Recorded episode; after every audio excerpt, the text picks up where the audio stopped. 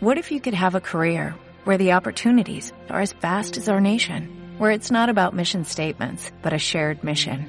At U.S. Customs and Border Protection, we go beyond to protect more than borders, from ship to shore, air to ground, cities to local communities. CBP agents and officers are keeping people safe.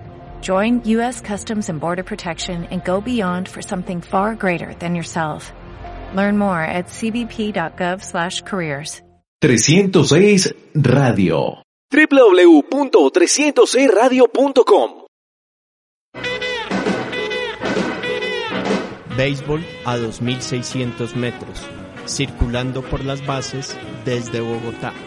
Análisis y actualidad de la MLB. Cordial saludo para todos, bienvenidos a Béisbol a 2.600 metros, circulando por las bases desde Bogotá. Análisis y actualidad de la MLB. Un fuerte abrazo a todos a quienes nos están acompañando a través de 306radio.com. Además, a todos a quienes están en el podcast por medio de Rotonda Deportiva, también en iTunes, Spotify, SoundCloud e iVoox. Para esta edición, nuestro primer programa de la postemporada del béisbol de las grandes ligas 2020, vamos a tener un programa en el que vamos a estar haciendo análisis recordando también primero cómo es el formato de este año y mirando algunas implicaciones, el impacto que puede tener esto en cuanto a la estrategia que deben implementar los equipos y también de implicaciones a futuro de esta expansión. Y también estaremos tocando temas de cómo han comenzado estos playoffs. Los saludamos Carmelo Padilla y Carlos Amador. Carmelo desde Cartagena. Hola Carlos, saludo especial para ti y para todos los oyentes en este tu programa de béisbol a 2600 metros. Ya llegó, digamos que la época más emocionante del año en la Grandes Ligas, como es la postemporada, y aquí eh, traeremos todas las implicaciones y lo que lo más importante para esta nueva postemporada en el año 2020.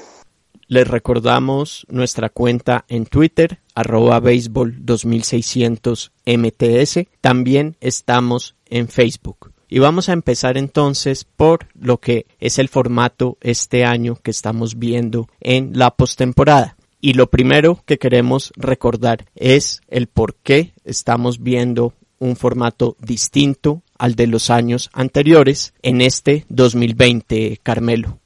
Sí, Carlos, resulta que como es el conocimiento de todos que el año 2020 ha sido atípico por el tema de la pandemia global que nos está azotando, eh, el tema de postemporada también tiene lugar a, ser un poco anormal y, eso y tiene lugar a que los playoffs son expandidos este año. Ya no clasifican como es, que es costumbre 10 equipos, sino que este año tuvo lugar a 16 equipos clasificados. Vale recordar y ser precisos en que clasificaron los dos mejores sembrados en cada división luego de 60 juegos y los mejores récords eh, que no tuvieron lugar en los puestos 1 y 2 de cada división, el séptimo y octavo mejor récord de cada liga. Por eso, eh, en aras de garantizar mayores ingresos para los equipos que accedieron a la postemporada y también para el fanático ayudar a que tengan mayor cantidad de juegos en octubre para que el entretenimiento y vender una postemporada más amplia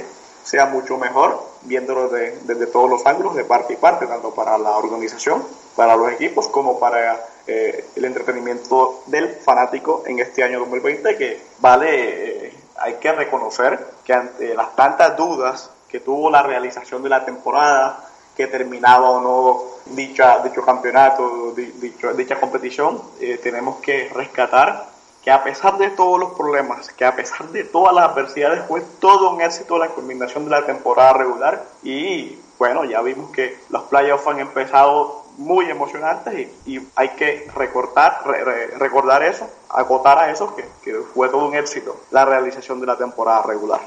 Recordemos cuáles fueron los 16 equipos que clasificaron. En la Liga Americana, los Tampa Bay Rays, los Toronto Blue Jays, los Cleveland Indians, los New York Yankees, los Minnesota Twins, los Houston Astros, los Oakland Athletics y los Chicago White Sox. En la Liga Nacional, Los Ángeles Dodgers, los Milwaukee Brewers, los San Diego Padres, los San Luis Cardinals, los Chicago Cubs, los Miami Marlins, luego de 17 años, los Atlanta Braves y los Cincinnati Reds. Recordemos ahora el formato. Todo ha empezado con una primera ronda al mejor de tres en los estadios de los equipos que terminaron mejor sembrados, es decir, los que quedaron sembrados 1, 2, 3 y 4, los campeones divisionales y el mejor equipo sembrado que terminó segundo en división.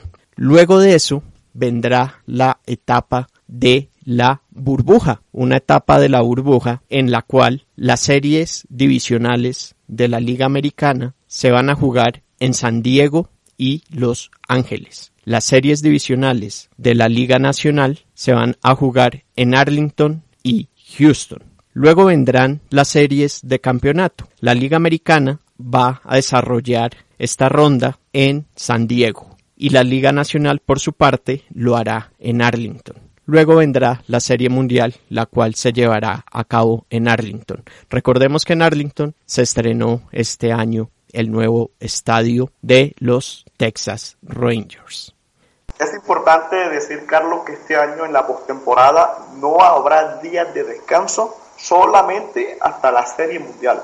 Eh, es decir, las series Wildcard se juegan tres juegos en tres días consecutivos si son necesarios. Luego, las series divisionales, al mejor de cinco juegos, se juega en cinco días consecutivos si son necesarios. Posteriormente, las series de campeonatos de cada liga que son siete juegos al mejor de cuatro, se juegan siete días consecutivos. No va a haber descanso alguno. Ya en la Serie Mundial que se va a jugar en el nuevo estadio de los Texas Rangers en Arlington, se va a jugar con el formato tradicional de dos, descanso, tres juegos, descanso y dos si son necesarios en la Serie Mundial. Es decir, que acortado todos los descansos, no, no hay forma de que, de que surja algún imprevisto y solamente hasta la Serie Mundial tendremos días de descanso.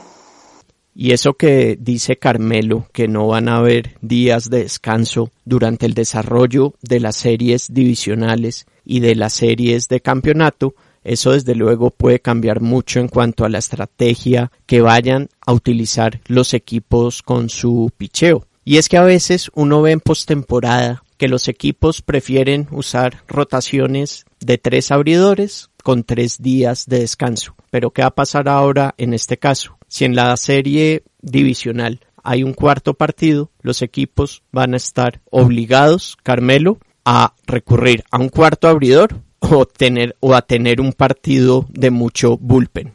Sí, sí, porque ya el formato, el día de descanso no los va a dejar eh, ese día adicional para que ese primer lanzador se recupere sino que van a tener que hacer uso de, del opener. Y para eso eh, cuentan con la ventaja los equipos de que los rosters se mantienen de 28 jugadores donde, donde pueden agregar más piezas a ese bullpen, que pueden hacer uso de mayor cantidad de ellos. Hay equipos que en esta postemporada, en el roster, añadieron hasta 13 lanzadores en vista de, de, todas estas estrategias que pueden ir diagramando eh, de aquí en adelante como también pues pueden haber rotaciones que después del tercer eh, abridor no hay brazos tan confiables, pero igual pues van a tener que recurrir y confiar en esos lanzadores. Y en el caso de las series de campeonato, que son al mejor de siete, vuelve a pasar lo mismo. Supongamos que un equipo utiliza a su mejor abridor en el primer juego, si lo quiere volver a utilizar, lo tendría disponible hasta el quinto partido y eso con tres días de descanso. Y si llegara a ser que prefieren utilizar a su abridor con días normales de descanso, pues ese lanzador estaría disponible hasta un sexto partido. Puede llegar a ocurrir que el mejor lanzador no esté disponible para ese juego 1 de la serie de, de campeonato porque tal vez fue utilizado en el juego definitivo de la serie divisional.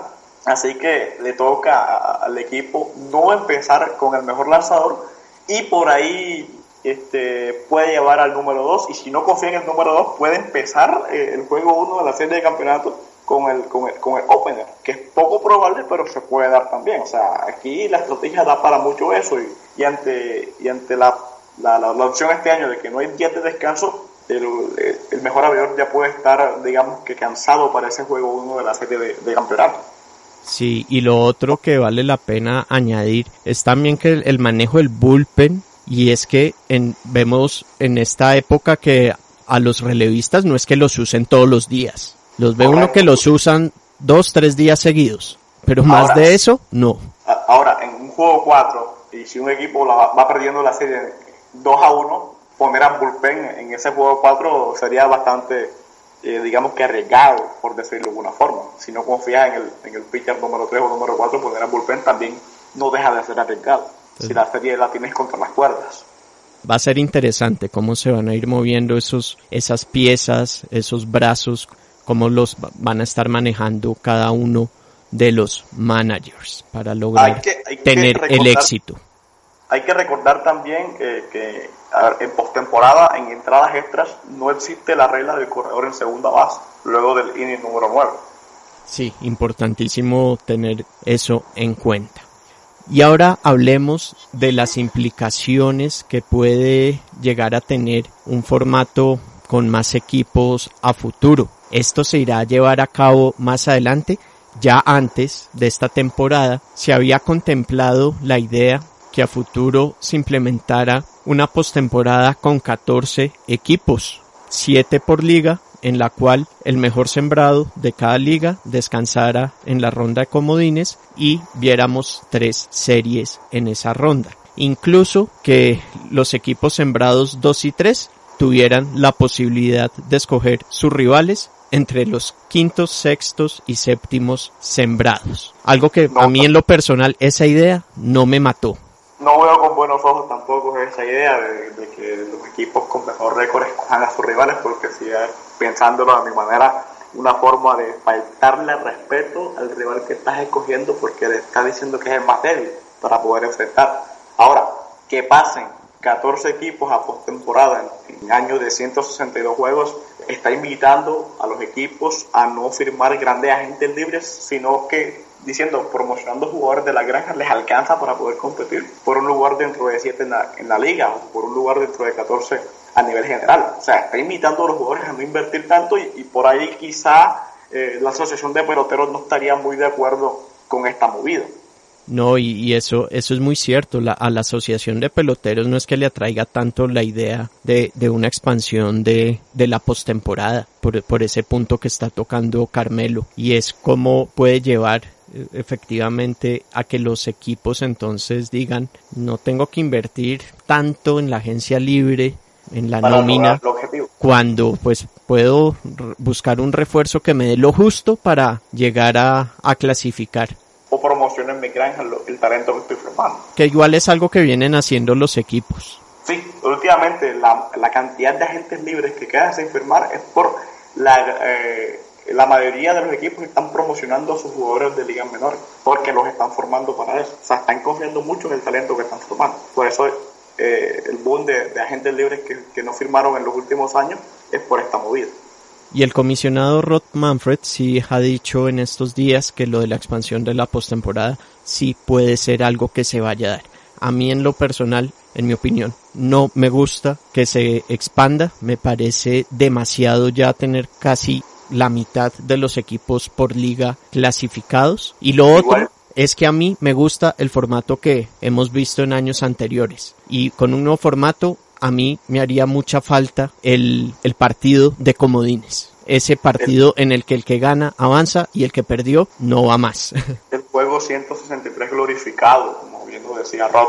Exactamente, el partido 163 glorificado. Un saludo muy especial para Rob Ávila. Un gran abrazo para él y si no, esos partidos yo creo que hay que mantenerlos. Hay que mantener el formato que, que, que venía. Recuerde, Carlos, que al comisionado le importa poco si nos gustan o no sus medidas, igual las está, las está poniendo. El caso del corredor en segunda en extra innings, el de los mínimos de tres bateadores para los relevistas. Sí, pero, pero igual esto la postemporada pues tiene que también ser discutido y aprobado por los jugadores. Correcto, totalmente de acuerdo con, con ese punto. Esperemos que, que todos sean pro al béisbol, que, que, que el béisbol es, evolucione para captar eh, mayor número de aficionados, sobre todo aficionados jóvenes, que son los que de pronto por ahí falta un poquito eh, crear. Y ahora veamos algunas cosas que han pasado en el comienzo de esta postemporada. Vamos primero con la Liga Americana, donde los Rays sacaron por barrida a los Blue Jays. En el equipo de Tampa Bay vimos a algunas de las nuevas caras que llegaron este año produciendo en esta serie. Arena, Margot y Hunter Renfro. Renfro que pegó Gran Slam. Los Yankees también pasaron la escoba, pero a los Indians, en un segundo juego que se convirtió en el partido más largo de nueve entradas. En toda la historia de las grandes ligas duró cuatro horas y cincuenta minutos para resaltar además la labor del colombiano Giovanni Ursela en ese segundo partido, en el que pegó Gran Slam, hizo una jugada crucial defensiva en la octava entrada y en la novena entrada pegó además un hit y anotó la carrera que marcaría la diferencia en el partido. Ahora los Yankees y los Rays se medirán por primera vez en postemporada, será en la serie divisional que se va a disputar en San Diego. Y luego además de una campaña regular en la que Tampa Bay se llevó 8 de los 10 juegos que disputaron. Y ambas novenas pues han mostrado durante esta campaña su inconformismo por cómo se han estado lanzando picheos adentro, pelotazos y hasta lanzamientos hacia la cabeza. Los Astros por su parte, apoyados en picheo joven, Valdés, Javier y Urquidi, sacaron a los Twins, que alargaron su récord de derrotas consecutivas en playoffs, 18, lo cual además es una marca entre los cuatro deportes profesionales más importantes de Estados Unidos, NFL, MLB, NHL y NBA. La siguiente marca es de 16, que la ha tenido los Chicago Blackhawks de la NHL. Los Twins, de paso, pues ya tienen nueve series perdidas consecutivas en postemporada. La última serie que ganaron fue en el año de 2002. Están a una, a una serie perdida más de igualar el récord que lo han tenido los Atlanta Braves y los Chicago Cubs. Houston ahora irá a Los Ángeles para medirse a Oakland. Oakland que sí terminó en contra de los Chicago White Sox con su mala racha de series perdidas consecutivas. Traía una racha de seis series perdidas. Importante la labor de Chris Bassett, el abridor en el segundo partido y en el tercer juego, el definitivo, una labor muy destacada para el bullpen de Oakland. Así que tendremos unas llaves de duelos de rivales de mismas divisiones en las series divisionales de la Liga Americana y ahora pasemos Carmelo a la Liga Nacional. Sí, Carlos, eh, vemos que en la Liga Nacional los Bravos de Atlanta superaron cómodamente por barrida a los Rojos de Cincinnati. Vale resaltar que el primer juego estuvo bien cerrado, eh, donde se definió en la, en la entrada número 13 con un hit impulsador que dejó en el terreno a los rojos por parte de Freddy Freeman. Lo curioso es que eh, ha superado las 11 entradas de un juego en postemporada que no se ha anotado carreras. Esa es la marca de Grandes Ligas que superó 11 entradas o más que no anotaron carreras ninguno de los equipos en contienda. Y también eh, hay que resaltar que Atlanta maniató durante 22 entradas a los Rojos de Cincinnati donde no pudieron anotarle carrera alguna. Atlanta superó a los Giants de 1921 con este récord de no recibir carrera iniciando serie en postemporada. Por los lados de la otra serie de la Liga Nacional, eh, aún está en contienda eh, eh, la de Miami con los Cachorros. Miami ganó el primer juego, cinco carreras por uno. El día jueves, por amenaza de lluvia en Chicago, no se pudo llevar a cabo el segundo juego y quedó para este viernes que se juegue el segundo de la serie y si es necesario se jugará el día sábado y será el único encuentro que se llevaría a cabo el fin de semana en las grandes ligas. También para recordar que en esta primera ronda nos ha ofrecido enfrentamientos como los Dodgers y los Brewers. Eh, se destacan las ausencias de los Brewers como la de Devin Williams, relevista sensación, y Corbin Burnes, este por lesión. Los Cardinals y los Padres se han enfrentado en los padres no incluyeron en la nómina a los abridores Mike Clevenger y Nelson Lamet. En su lugar le dieron el espacio al colombiano Luis Patiño. Con esto nosotros nos despedimos por esta semana. A Carmelo Padilla, muchísimas gracias por habernos acompañado. A ti, Carlos, muchísimas gracias por tenerme nuevamente en tu espacio. Para mí es un enorme gusto y placer poder acompañarte y estar hablando del mejor béisbol del mundo. Esperemos que, que esta postemporada se mantenga así emocionante como ha empezado también y, y, que la podamos disfrutar en este mes de octubre, que es el, mejor mes para nosotros los amantes del béisbol. A todos, muchísimas gracias por habernos acompañado. Esto fue Béisbol a 2600 metros, circulando por las bases desde Bogotá, análisis y actualidad de la MLB. Un fuerte abrazo para todos, nos reencontraremos en una próxima edición y aprovecho para invitarlos para que la otra semana nos acompañen en NBA a 2600 metros. ¿Qué pasará en la final entre los Lakers y Miami Heat? Béisbol a 2.600 metros, circulando por las bases desde Bogotá. Análisis y actualidad de la MLB.